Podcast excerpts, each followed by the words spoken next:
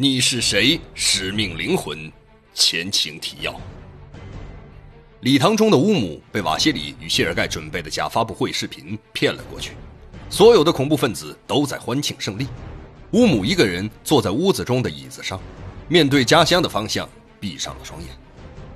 令所有恐怖分子没想到的是，欢呼的余音还没散去，谢尔盖与雅辛便带领着防暴警察和信号级特种部队突袭进了礼堂。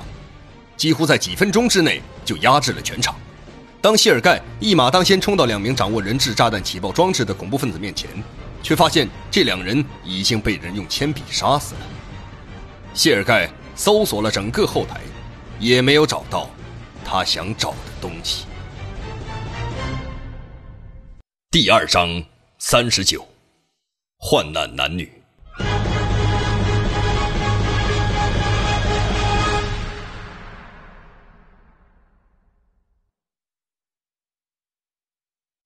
加西亚睁开眼睛的时候，屋子中已经洒满了耀眼的阳光。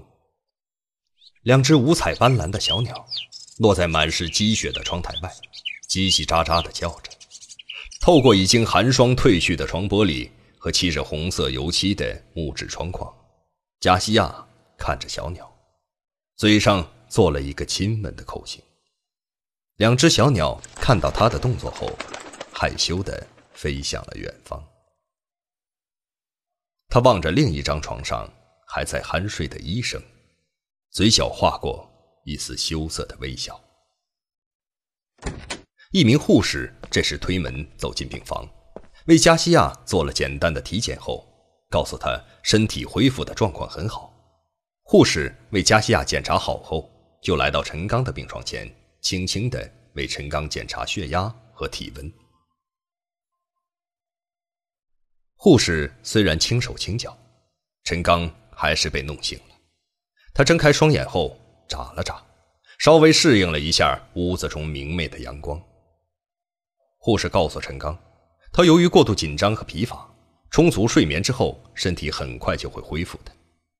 说完之后，护士就轻轻关上门离开了。陈刚扭过头看向另一张病床的时候，发现对面床上的加西亚。正在含情脉脉地看着他。在陈刚苏醒前，加西亚已经醒了一会儿了。他静静地卧在病床上，注视着对面这位长着英俊脸庞的青年人，内心荡漾着无比的幸福感。这种幸福包括了感恩、爱惜和某种说不明道不白的女性的心思。他回忆起自己成长的经历，和自己爷爷告诉他的某一个神秘的宿命。美丽的脸颊不知不觉中，犹如被秋风扫过的红叶。加西亚望着躺在对面还在沉睡的陈刚，心里默默的想：眼前这个英俊的男人，你到底是谁呀？尽管见到这个男人还不到四十小时的时间。但心里总感觉眼前这个男人，与自己生命中某段记忆有着某种联系。加西亚无法确定在什么场景中与眼前这个英俊的男人有过交往，但他冥冥中有一种强烈的感觉：眼前这个男人出现在自己的生活中，是一种神秘的力量无法回避的刻意安排。他是谁呢？加西亚努力回忆着以往的人生经历。温暖明媚而又安静的病房里，现在就剩下陈刚和加西亚两人了。陈刚调整了一下身体，侧卧着看着同样姿势的加西亚。你醒了。加西亚被陈刚发现自己含情脉脉的眼神后，有些害羞地说：“谢谢你对我的保护。”我亲爱的医生，加西亚用极为温柔的声音对着陈刚说道，说话的同时，眼中充满了恋人般的含情脉脉。在你睡着的时候，刚刚离去的那位护士告诉我们，让我们苏醒之后将床头上的病患个人情况卡填上。加西亚好像突然想起了什么似的，告诉望着自己的陈刚。陈刚将两颗核弹具体位置情报传递出去之后，便朝着正在为人质做人工呼吸的加西亚的方向走去，帮着他将人质抢救苏醒后，就拉着加西亚的手往礼堂的一处人质不是很密集的过道走去，找了一个位置坐了下来。坐下来后，陈刚也不说话，就将加西亚的手握在手里，生怕他飞走一样。加西亚嘴角动了几动，终于。也没有开口说话，二人就这么静静的坐着。接下来，礼堂内的光线就开始变化了，随着阵阵巨响，犹如炸雷般的在身体左右响起。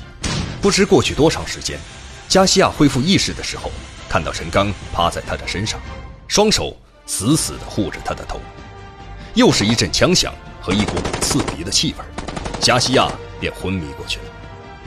加西亚再一次醒来的时候，发现自己正与陈刚躺在同一间病房。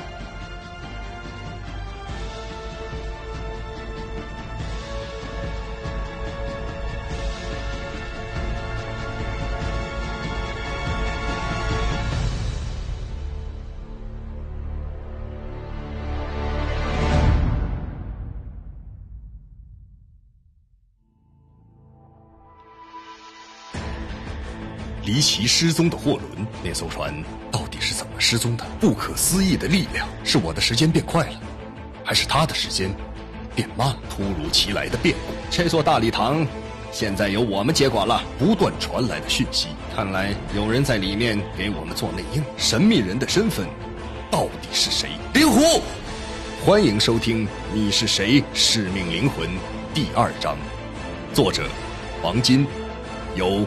徐淼播讲。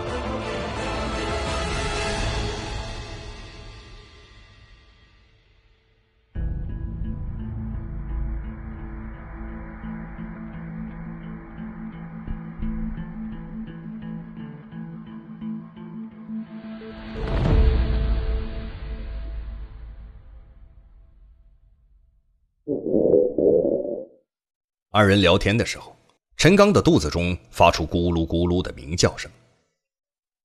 加西亚听到后笑了一下，说：“ 都一天多没有吃饭了，感觉都快饿死了。我们是不是找点东西吃啊？”加西亚这么一提，陈刚感觉更加饥肠辘辘了。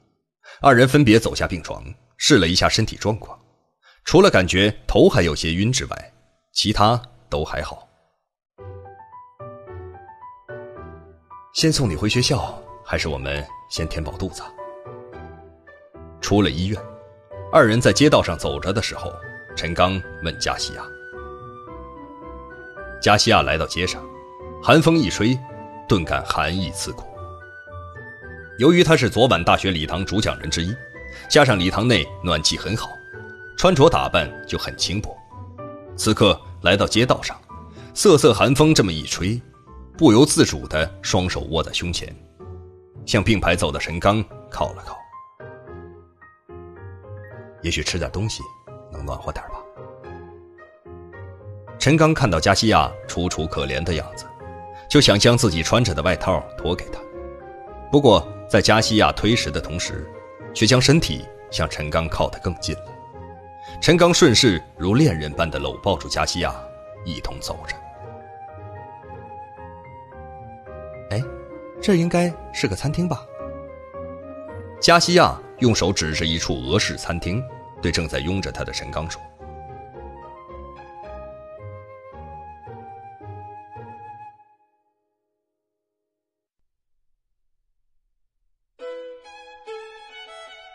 你是中国医生吗？”二人等待上菜的空隙，加西亚用手比划了一个武术动作，问陈刚。陈刚笑出了声，回答道：“ 中国医生和中国功夫没有什么关系，不过我在中国的时候倒是学过一些中医的。”陈刚顺着加西亚的话题，又为加西亚说了一点中医和中国功夫的故事，并不是陈刚想刻意隐瞒什么，他不想将事情解释的过于复杂，所以才顺着加西亚的话题顺水推舟的说着。补充食物之后，二人的身体状态好了不少，话题也越发热烈起来。那，你是医生吗？不，我是一名商人，一名懂得医术的商人。加西亚笑着看着陈刚，说道：“我是墨西哥一家博物馆的研究员，主攻美洲文明和玛雅文明的研究。我有机会，你给我说说关于玛雅文明的故事好吗？”陈刚听说加西亚是主攻玛雅文明研究的时候，本想告诉他自己收藏了一个类似天象仪的东西，问他是否和玛雅文明有关系。可话到嘴边却担心加西亚怀疑自己的身份，就急忙将话题岔开来了。反正他还有的是机会和加西亚谈这个话题。好啊，我有机会一定给你讲。假如你有机会去美洲，我可以免费给你当导游的，站在古老而又神秘的玛雅神秘遗址上给你讲，好吗？加西亚微笑着看着陈刚说：“不过，玛雅文明你必须去美洲的丛林中才能看到。但你可以现在就目睹玛雅的后裔啊！”陈刚听到加西亚这样一说，立刻张大了嘴巴，以为自己听错了。加西亚看着陈刚惊呆的表情，又补充了一句：“ 是的，你现在看到的。”就是流着正宗古玛雅人血脉的后裔。加西亚在吃饭的时候，给陈刚讲了很多玛雅文明的故事，使得陈刚越发对玛雅文明感兴趣了。他也更确信自己收藏的那个能量球和玛雅文明有着某种联系。对于并不太喜欢俄式美食的人来说，这一顿饭是二人吃的最为美味的一顿饭。看来，饥饿。永远是最好的厨师。当然，和二人间微妙的情感也有些关系吧。再一次走在圣彼得堡大街上的时候，二人之间的情感发生了微妙的变化。加西亚挽着陈刚的胳膊，犹如一对情侣一般的走在街上。雪后晴朗的天空。带着鸽子哨子的鸽群发出呜呜的响声，从人群中的上空飞过。街道上的人群悠闲地走着，街道的两边橱窗中摆满了各式节日的商品。假如陈刚不是亲身经历了大学礼堂中那种生死的瞬间，他绝对不会想到，在十多个小时之前，这座美丽的城市经历了一场生死存亡的浩劫。哎，你住在什么地方？陈刚问并排走着的加西亚。我们被安排在学校里的一处宾馆。我再也不想看到那个地方了。如果你不介意，先到我住的酒店吧。陈刚看着瑟瑟发抖的加西亚，征求他的意见。加西亚并没有回答，只是重重的。点了点头。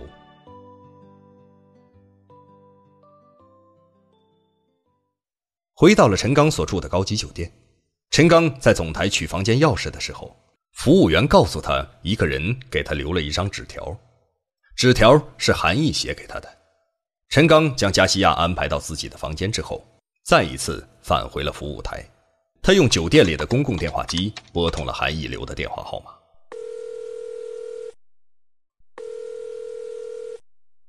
喂，你好。电话中，韩毅特别感谢陈刚对他的忠告，在俄罗斯特种部队进攻礼堂中的恐怖分子时，事先就做好了准备，除了一点擦伤之外，并无大碍。此刻的韩毅已经回到了大学里的宿舍中。挂断了韩毅的电话后，陈刚拨通了冯芬的手机。当冯芬在电话中听出是陈刚的声音之后，冯芬焦急带有哭腔的连续问着。陈刚为什么在一天多的时间里没有打电话给他？拨打电话又是忙音。陈刚本想将自己的遭遇告诉冯芬，可转念一想，毕竟过去了，现在要是告诉他，会使得他没必要的担心，就说了个谎，说自己把手机给弄丢了。当冯芬得知陈刚在圣彼得堡，立即就紧张起来了，询问他是否知道大学礼堂的人质事件。冯芬在新闻中得知圣彼得堡被全城戒严，他反复的问着陈刚，在这段失去联系的时间内，是不是被卷入了这个事件？陈刚反问冯芬：“要是自己真的被卷入大学礼堂人质事件，现在还能与他通话吗？”陈刚电话听筒的另一边传出了放心的笑声。毕竟，女人对于所爱的男人，总是往不好的地方想。冯芬在电话中告诉陈刚，他有一个好消息，等着见面的时候与他分享。陈刚问了几次，冯芬也没有告诉他。反正二人也要马上见面了，就没有继续追问。陈刚回到自己客房的时候，加西亚已经洗完澡，裹着浴巾坐在沙发中看着电视里的新闻。电视中的新闻并没有提到俄罗斯受到核弹的威胁。全篇的报道都是政府如何在艰难的情况下协调各种力量，英勇战胜恐怖分子的事迹。在礼堂人质事件中，除了俄罗斯不知什么原因莫名其妙地关闭了向外输入石油和天然气的管道之外，就是总统柳京面对全国人民热情洋溢的演讲。特别是在礼堂劫持人质事件后，强人总统在面对全世界的所有观众，继续发扬了他个人强硬的政治观点。以他一贯的讲话特点，对恐怖分子宣战，俄罗斯绝不向任何组织和国家妥协。他说：“上帝归上帝，柳京归柳京，他能做的就是将这些人送往上帝之处。”陈刚看了一会儿用英语播报的新闻之后，问正在用吹风机吹着头发的加西亚：“报道中没有提及核弹威胁的事情吗？”加西亚扭头看向陈刚，一脸茫然的回答道：“什么核弹威胁？我以为恐怖分子用核弹威胁俄罗斯呢。”陈刚急忙掩饰自己说漏了嘴。陈刚心想：看来俄罗斯政府精心掩盖了恐怖分子曾经用核弹作为要挟，驱使政府被迫答应乌姆政治要求这件事儿了。陈刚无意间的不自然，还是让加西亚看了出来。除了你是我的保护神之外，你还知道很多电视报道之外的秘密，对吗？加西亚深情的看着陈刚问。陈刚有些腼腆的说：“呃，是的，我是你的保护神啊，上天派我到你身边来，时刻保护你这只容易受伤的小天使。”陈刚也很巧妙的将自己说漏嘴的话题，很自然的顺水推舟扯到男女之情上了。二人四目相对，笑了起来。那，你下一步怎么安排？陈刚问加西亚。正在这个时候，陈刚屋子中的电话响了起来，韩毅在电话中说已经到了酒店楼下，马上就要进电梯了。进到酒店客房内的韩毅，在与陈刚寒暄之后，看到加西亚在陈刚的房间中，感到很疑惑。韩毅看了一眼坐在沙发中正在整理头发的加西亚，说：“庆典学术演讲取消了，学者们都被重新安排到其他的住处了，很多专家都在订机票准备回国了。呃，你准备下一步如何计划？”加西亚听韩毅介绍完情况后，立即说：“唉，我再也不想回到学校了。您帮我订墨西哥的机票吧，也顺便帮我预定一张出发时间最近的回国机票。”陈刚插话说：“不过，陈刚与韩毅之间说的是汉语。下一步你准备怎么安排？”加西亚看着陈刚说道。回中国，你也可以跟我一同前往中国旅游啊！我可以给你当免费的导游，那里不但有着很悠久的历史，同样也有着悠久的美食文化的传统。陈刚和加西亚开着玩笑。韩毅来陈刚所住的酒店，一方面想感谢在礼堂中陈刚对他的关照，另一方面他也想解开陈刚身上的很多谜团。可眼前有加西亚在场，很多话不能说，就只有聊一些无关紧要的话题了。假如没有其他情况的发生，陈刚与加西亚之间的相遇，好像就要像人生中的很多次邂逅相遇一样，最后只是擦肩而过了。不过，命运中总有一种我们不可探知的力量，这力量再一次使得陈刚做出了一个违背初衷的决定。接下来的几天中，加西亚坚持与陈刚在酒店里住。陈刚特意给他又开了一间客房，二人犹如甜蜜的恋人一般，沉浸在圣彼得堡的美丽街道和博物馆中。由于加西亚对历史方面的研究，陈刚从他那儿了解到很多关于俄罗斯和美洲文明的历史。一瞬间，陈刚有了与加西亚一同赴美洲游玩的冲动。不过，每当他与国内的冯芬通完电话后，这种冲动就犹如雾霾一样。被风吹得踪影皆无了。尽管与加西亚相处的时间极短，他的心还是犹如钟摆一样，不受控制般在两个女人之间摆动。甜蜜愉快的时间总是如白驹过隙一般。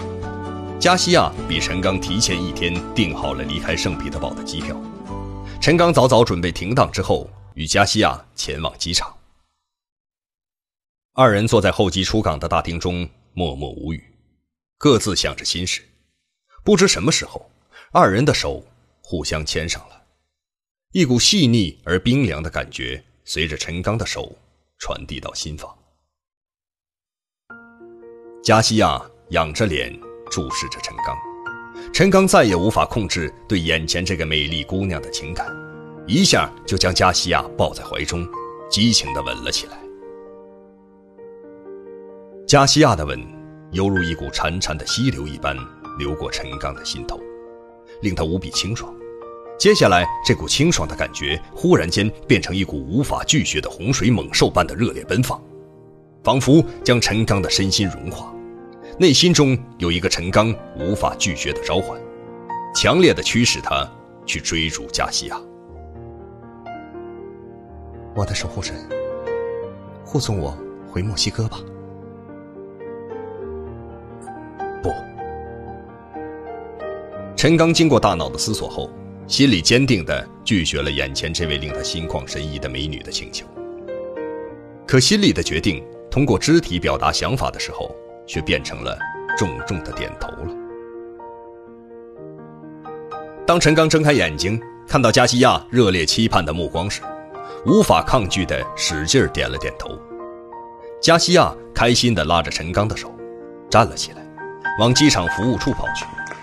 陈刚被加西亚这一举动弄得莫名其妙。改签机票啊，傻瓜！加西亚做了一个鬼脸给陈刚。再一次来到圣彼得堡机场的时候，二人就如度蜜月一般了。在候机大厅的入口处，陈刚正为加西亚拍照，按下快门的一刹那，陈刚对取景器中出现的画面感到在哪见过。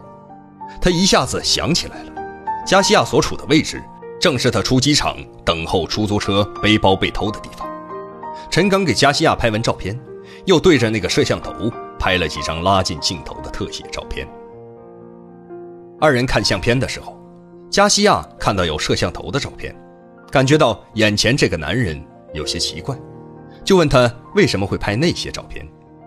陈刚找了个无法令加西亚信服的理由为自己开脱。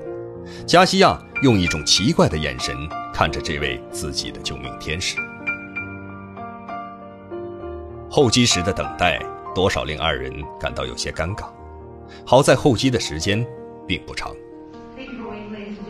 机舱内，一个磁性的女性声音告诫乘客们系好安全带的警告声过去之后，巨大的客机引擎发出刺耳的轰鸣声，飞机脱离了地面。向茫茫的夜空飞去。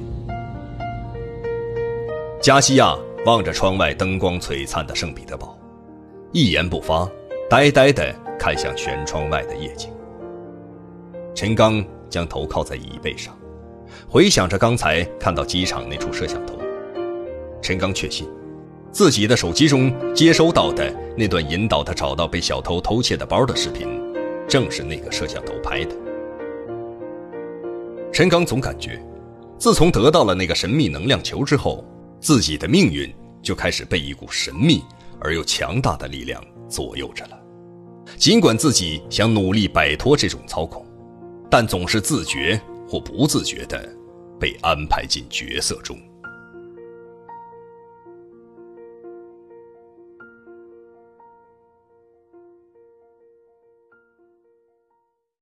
你是谁？使命灵魂，第二章，俄罗斯篇，完。